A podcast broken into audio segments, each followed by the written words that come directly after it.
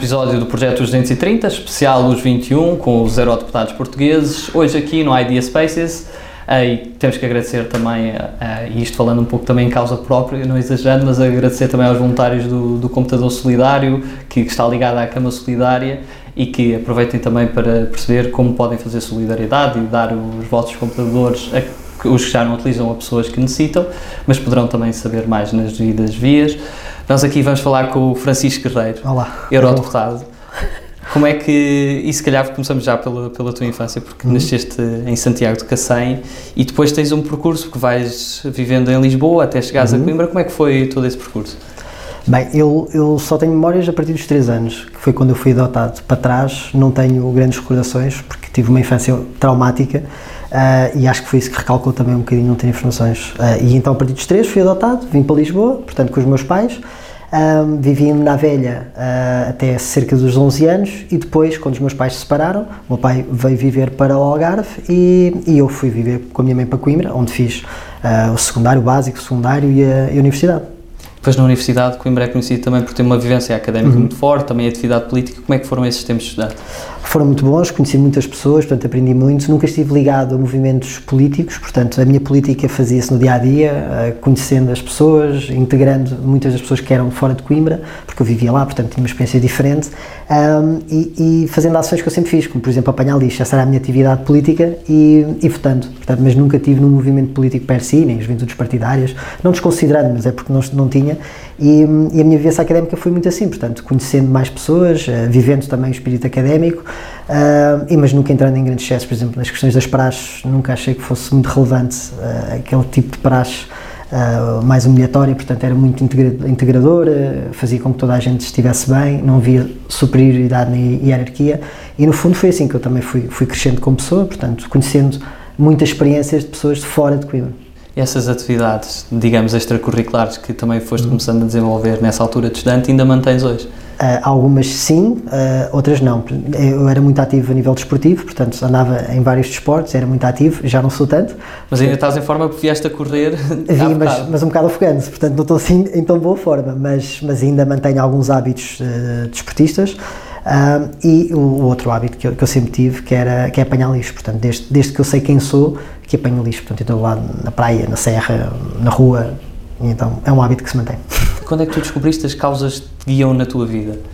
Eu acho que foi um gradual, ou seja, não, não, não acordo um dia e digo eu acho que sou ecologista, ou eu acho que sou humanista, ou eu quero isto, ou eu quero aquilo. Portanto, foi um gradual de várias experiências em que vários momentos me marcaram e que, várias, e que algumas pessoas muito, muito importantes também me marcaram, nomeadamente a minha mãe e um episódio na minha vida que também foi ter uh, cancro aos 6 anos. Portanto, essa, essa fase também me marcou muito, portanto, tornou-me uma pessoa muito mais Uh, digo que humana no sentido em perceber a dor dos outros, porque passei por essa dor também, e, e tornei-me uma pessoa mais social, portanto, mais, mais preocupada com o outro uh, nestes períodos que são complicados da vida. E, e, depois a parte ambiental com a minha mãe, portanto, sempre foi ela bióloga, uh, era a bióloga já não está connosco, mas sempre me incutiu a importância de olharmos para o meio ambiente, preservar.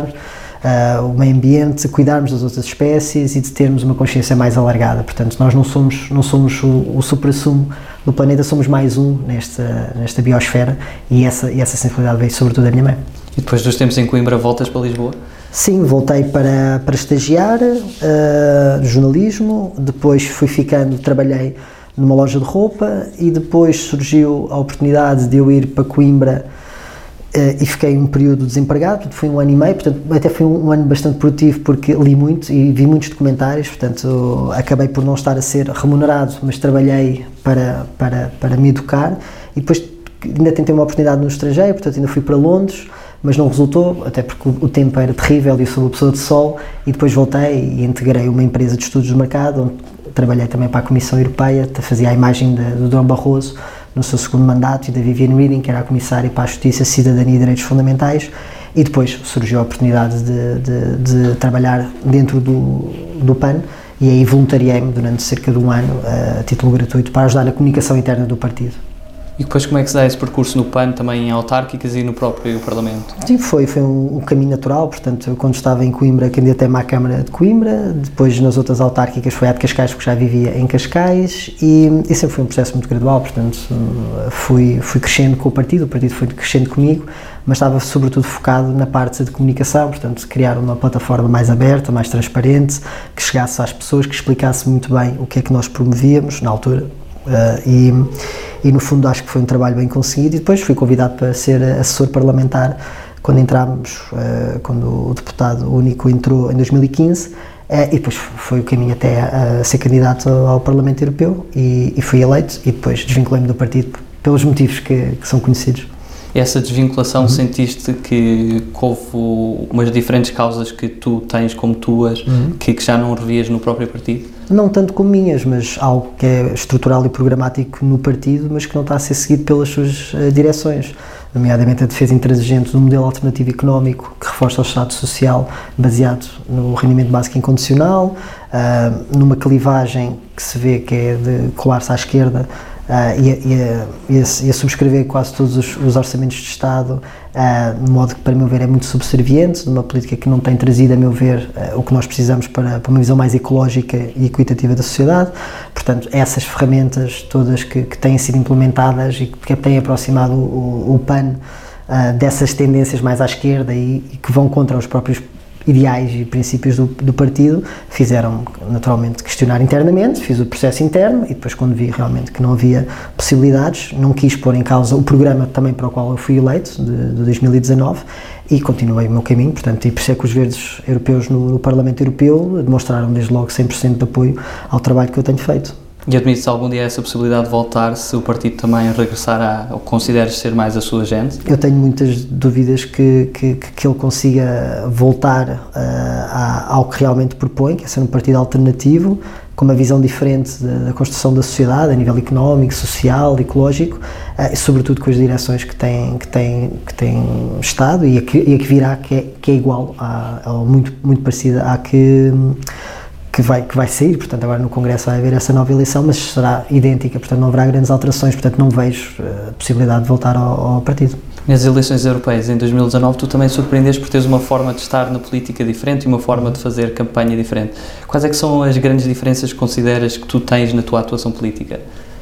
Eu acho que é ser, é ser eu, é ser eh, aberto, é ser transparente, é incluir mais pessoas, portanto o projeto político foi encabeçado por mim, mas no fundo eu era uma parte da, da, da dita máquina, portanto era, era mais um, uh, e que se calhar estava era mais exposto, mas foi uma campanha muito simples, portanto nós tivemos um orçamento, tivemos até uh, menos despesa do que nós tínhamos programado, foi uma campanha muito de estar com as pessoas, de não entrar naquelas uh, loucuras da, da, da, caravana e da bandeirinha, portanto foi, foi, foi, ouvir as pessoas, ouvir as suas preocupações e depois pôr na agenda um tema que eu sempre quis que, que fosse realmente uma prioridade para o PAN, que era tornar-se um movimento ecológico, uh, e um partido político que representasse essa visão mais ecologista do, do, novo paradigma económico e social, mas que o PAN claramente abandonou e, portanto, nesse sentido, acho também foi isso que atraiu muitas pessoas e, e até agora foi a melhor votação que, que, o partido teve e que, e que eu também, felizmente, tive gosto de participar. Portanto, foi uma campanha muito, muito uh, grounded, por assim dizer, muito térrea.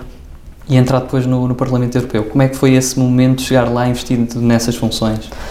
Foi novo porque nós uh, não conhecíamos a estrutura, portanto, fomos uh, integrados nos verdes europeus, que nos acolheram de um modo muito gracioso, portanto, ajudaram-nos em tudo, uh, explicaram-nos, ajudaram-nos no procedimento, mas lutei muito para, para que conseguíssemos ter cargos de decisão importantes, por isso é que conseguimos a primeira vice-presidência na Comissão da Agricultura, onde estamos também membros efetivos em pescas, membros efetivos também na Comissão de Orçamentos, vários intergrupos, intergrupos para a comunidade LGBTI, direitos dos animais, e isto tudo veio de um esforço imenso em, em querer representar o movimento ecologista pela perspectiva de Portugal dentro dos verdes europeus. Uh, e foi, foi um exercício muito difícil, porque depois são as viagens. Eu tinha tido, em 2019, teve o nascimento da minha filha mais pequena, a Emma. Nesse mesmo ano morreu a minha mãe.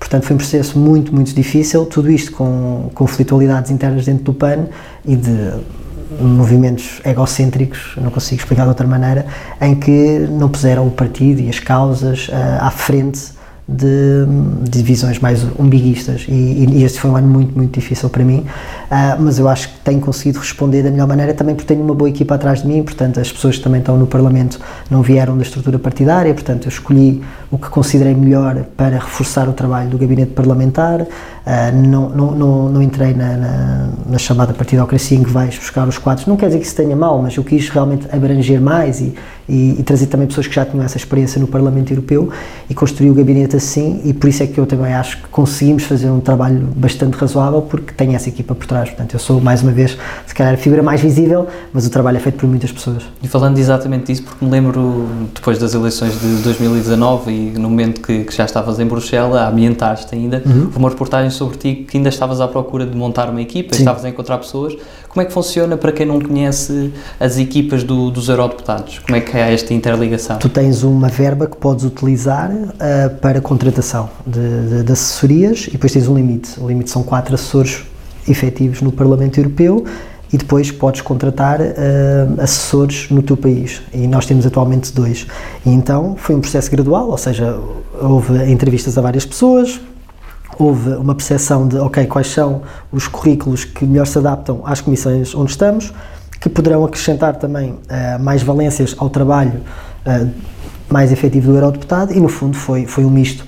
E, e, também quis ter uma equipa mista, portanto metade são homens, metade são mulheres, uh, e isso também para mim é relevante, portanto temos pessoas um pouco mais, mais velhas, pessoas bastante novas, portanto é um misto muito grande e, e, e, o que se tem verificado é que tem sido muito, muito positivo e, e, temos aprendido muito uns com os outros. E eu acho que isso é o que é o fundamental. Portanto, divertir-nos, a fazer um trabalho sério, moderado, a criar pontes e, no fundo, a cumprir o programa eleitoral, que, que é isso para que fomos eleitos. E por isso é que também o site que eu tenho tem lá o programa eleitoral, onde podem ver em cada medida as medidas que nós fomos fazendo para cumprir o, o mesmo.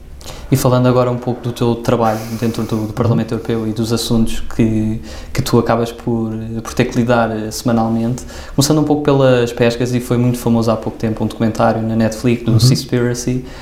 Um, olhando para aquele documentário, o que é que falta uh, mudar em termos se é necessário ser uma mudança uhum. drástica, se é uma mudança de hábitos de consumo, se é uma mudança própria da indústria da pesca uhum. e se a sustentabilidade, que neste caso era um pouco desvalorizada e o conceito de sustentabilidade é um conceito possível ou é algo que, que é só algo abstrato? Eu acho que isso representa um pouco o que tu disseste, também a percepção da sociedade civil e dos movimentos políticos, sobretudo no Parlamento Nacional, uh, na falta de percepção do que é que é a ecologia, na, na, minha análise. Nós já, já passámos a fase de tentarmos implementar políticas de sustentabilidade. Nós temos que ir mais além implementar políticas de regeneração, ou seja, mais do que sustentável, temos que recuperar os ecossistemas que, que, que, que fomos destruindo com este nosso modelo e que no fundo também se relaciona um pouco com a nossa relação com o próximo. Portanto, este conceito da não violência para com o meio ambiente é igual para a não violência que eu tenho com o meu próximo e que eu tenho com as outras espécies. E isto na pesca era, era quase como um mito, portanto, é um local, os mares e os rios são locais, não tanto os rios, mas os mares são locais onde as pessoas não, não veem, não, não, não percebem o impacto que têm, as pescas são distantes, não é algo que, que, se veja senão no mercado ou no supermercado onde se compram alguns bens e o impacto é muito invisível. E o que se verificou através desse comentário e outros tantos que já foram feitos e de muitos relatórios, e aqui as organizações não governamentais também têm, têm um papel muito fundamental, é que realmente os impactos que nós estamos a ter nos oceanos são uh, devastadores. E a Comissão de Pescas não só não é uma comissão muito relevante para a maioria da, das pessoas que compõem o Parlamento, infelizmente, portanto, tem um, um papel secundário, infeliz, infelizmente, porque o impacto é devastador, mas depois também não existe esta, esta ligação com a realidade, portanto, as pessoas continuam a não perceber o impacto das políticas europeias e das políticas nacionais no seu dia a dia. E para, para contextualizar, um dos documentos mais importantes que eu tive foi ser relator sombra do Fundo Europeu para os Assuntos Marinhos e das Pescas. São os fundos europeus que, que vêm depois do orçamento europeu para Portugal para produzir uh, para pescar, para pescar que tipo de, de, de, bens, financiar que tipo de indústria, financiar a renovação de frotas, etc, etc. E o que eu vi é que, através desta, deste fundo, uh, as negociações chegaram ao fim e continua-se a financiar a, a, pesca intensiva, não se continua a ter uma, uma visão mais integrada das pescas e da sustentabilidade, do próprio crescimento do consumo destes bens que é necessário para nós termos uma pegada mais regenerativa na sociedade e então é, é, uma, é continua a ser muito conservadora esta Comissão, tal como a Comissão da Agricultura, são muito conservadoras. E eh, falando também dessa Comissão da Agricultura, e a sociedade acabou por acordar um pouco para a situação que se vive no, no Alentejo, numa uhum. terra perto também do, de onde nasceste, uh, também por questões relacionadas com direitos humanos, mas não só. Como é que olhas para, para essa agricultura que já não é tanto a pequena agricultura, mas é mais numa proporção industrial? O que, no fundo, os verdes europeus têm vindo a dizer há várias décadas, que é o, modelo como nós produzimos, eh, distribuímos e consumimos bens alimentares, nomeadamente os agrícolas, é contraproducente não só pelos impactos diretos que tem em quem realmente trabalha a terra, e hoje em dia não, não podemos falar só daquela agricultura mais familiar, portanto há uma, há uma agricultura de alta tecnologia, mais industrializada, que tem o seu papel, mas que no fundo hum, desvincula em muitas, em muitas vezes este papel de relação social que nós devemos ter com quem trabalha a terra, com os, os migrantes ou trabalhadores de outros países que vêm uh, trabalhar nestes campos e que acaba por pôr um pouco a nu esta, este, este sistema disfuncional que nós temos de produzir alimentos de uma determinada maneira e depois o preço final que, que acabamos por, por pagar, que muitas vezes não é real porque não pagamos estes custos sociais e não pagamos a pegada ambiental, ecológica, os recursos hídricos, a devastação dos solos. e então é isto, portanto, nós temos tido um papel também de, de transformar a política agrícola comum, que é uma ferramenta muito importante, não só para a coesão de Portugal, eh, nestes territórios uh, do interior, mas também para garantir a regeneração destes, destes, ecossistemas. Mas o que nós vemos é mais uma vez uma comissão muito, uma comissão de agricultura muito fechada, muito conservadora, uh, com, com chavões de mitos por exemplo, precisamos produzir mais comida porque somos cada vez mais quando nós desperdiçamos um, terço da nossa comida na Europa. Portanto, há aqui mesmo uma visão estrutural que os verdes europeus têm vindo a alertar ao longo de décadas temos que realmente preocupar-nos com o modo como nós produzimos a comida, preocupar-nos com o rendimento destas pessoas e mesmo de empresas que trabalham neste setor e garantir que os, que os, os ciclos de produção e distribuição e consumo são mais pequenos, que as pessoas têm realmente bens que possam comprar com qualidade e não externalizar os, os custos de, destes alimentos. Portanto, não tem sentido nenhum, por exemplo, nós estamos a produzir 100 mil porcos, 100 mil suínos em Portugal, tendo os custos ambientais uh, no, no país e depois exportá-los para a China isto é completamente anacrónico com o que nós sabemos hoje dos dados científicos que nos mostram que nós temos de ter cadeias de consumo mais pequenas, mais baseadas à base, à base vegetal, portanto, e tem sido um trabalho difícil e árduo, mas faz parte. Passando agora também um conjunto de perguntas ainda mais dinâmicas, resposta também curta sobre a União Europeia. Um, qual é o, o eurodeputado que tu sentes, ou podes enumerar mais que um, que te inspira pela capacidade de trabalho e por te reveres também?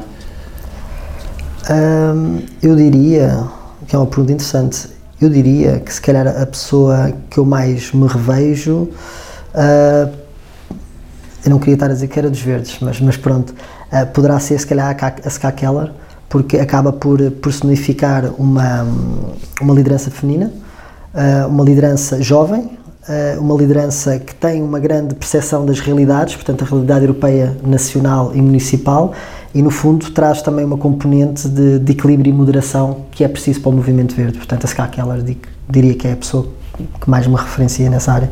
E quem é que sentes foi até agora o melhor presidente da, da Comissão Europeia?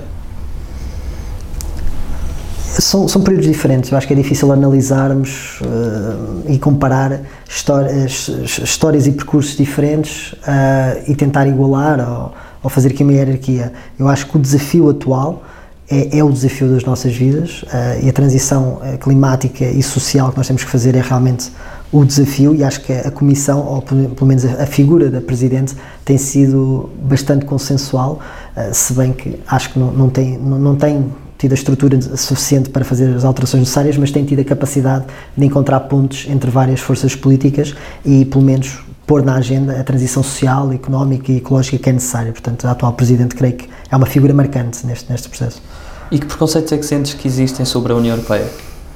Uh, sobretudo o desconhecimento. Uh, eu acho que, e esse também é um trabalho que nós temos tentado fazer, é explicar às instituições como é que elas funcionam, o processo legislativo ou co-legislativo, qual é a função dos eurodeputados, da Comissão, do Conselho, destas estruturas todas, uh, porque realmente todos os dias milhões de cidadãos têm um, tem a Europa no seu dia a dia. Por exemplo, o fim do roaming é é uma medida que demorou muitos anos, mas que hoje em dia se efetiva e que hoje em dia, se calhar, a maior parte das pessoas não, nem, se, nem se lembra que foi que tomou de uma cúpula europeia esta, esta decisão, a questão do mercado único. uh, o Erasmus, o programa Erasmus, portanto, são muitos, muitos, muitos programas que influenciam diretamente as pessoas, mas que elas não veem, não sentem, não percebem como é que a Europa as, as está a ajudar.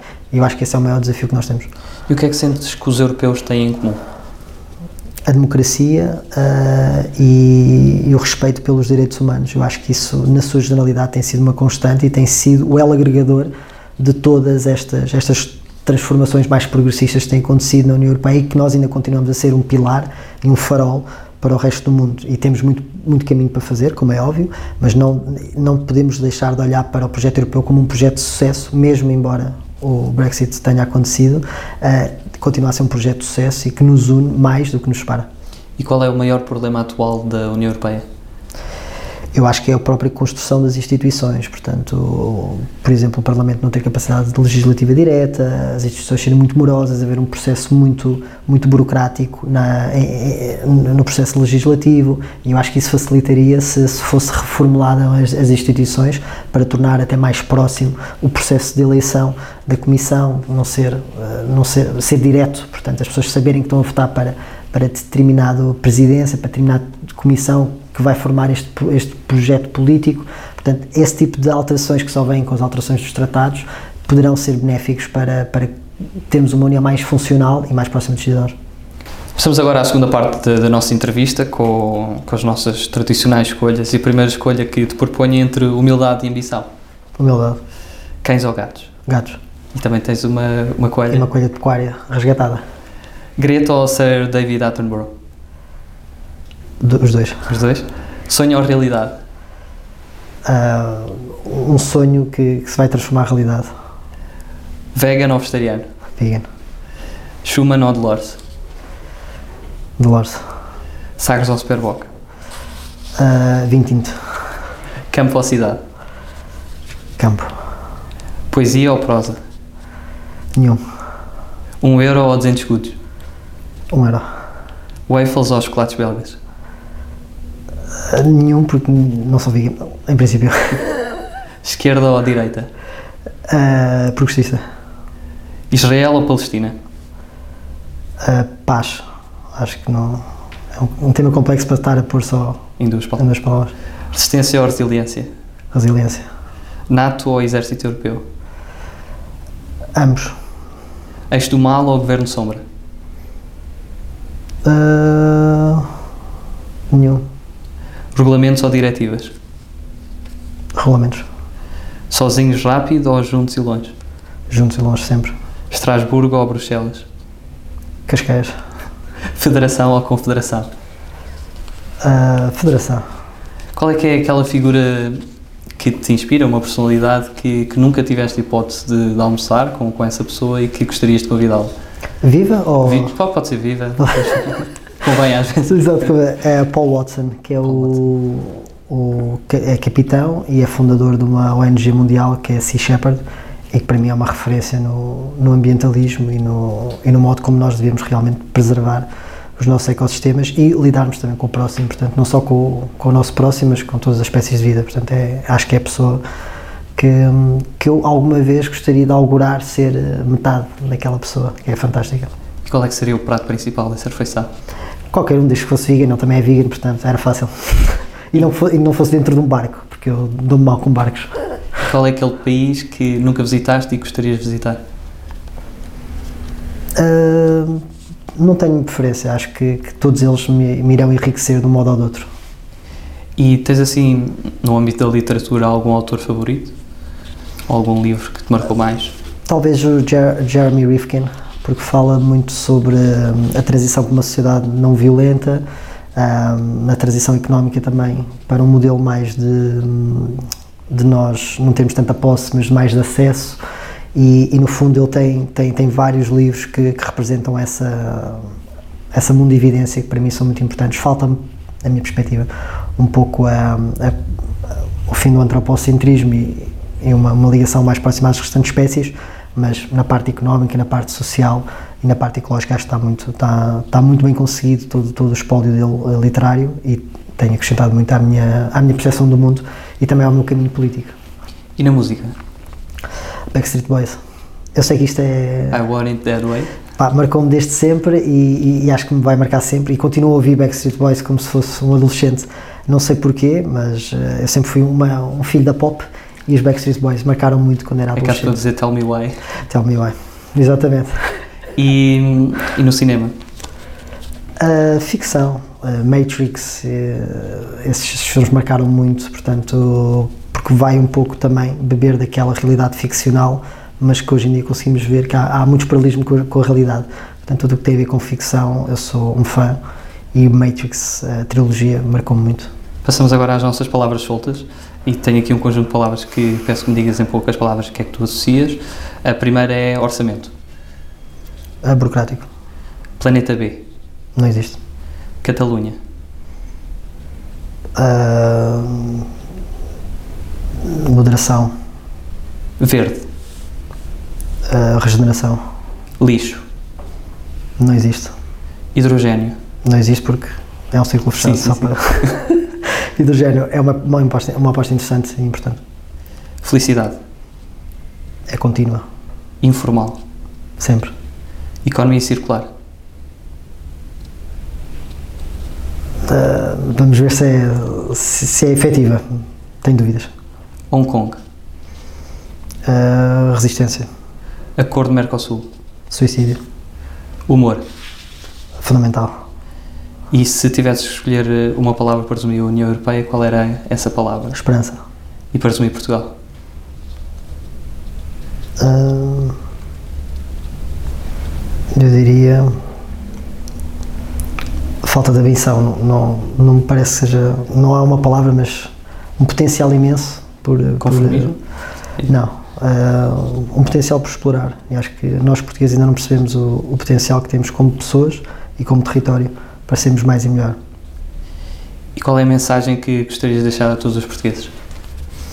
Que participem, ou seja, participem na, no, na sua vida diária, no seu bairro, na, na, na escola, uh, na associação de pais, uh, nos convívio com os amigos, façam, vivam a, a, vida, porque realmente isto é um período muito curto e nós temos que, que aproveitá-la e sermos mais do que nós mesmos, portanto, um espírito mais comunitário, de participação, de abertura, de pensamento crítico uh, e, no fundo, tentar fazer mais pontos do que cavar trincheiras, que é o que atualmente nós precisamos. Francisco, muito obrigado pela tua participação. E obrigado a todos que, que, assistiram. Continuem a acompanhar o projeto 230. Teremos mais entrevistas com os deputados da Assembleia da República e também com os deputados ao Parlamento Europeu. Muito obrigado a todos.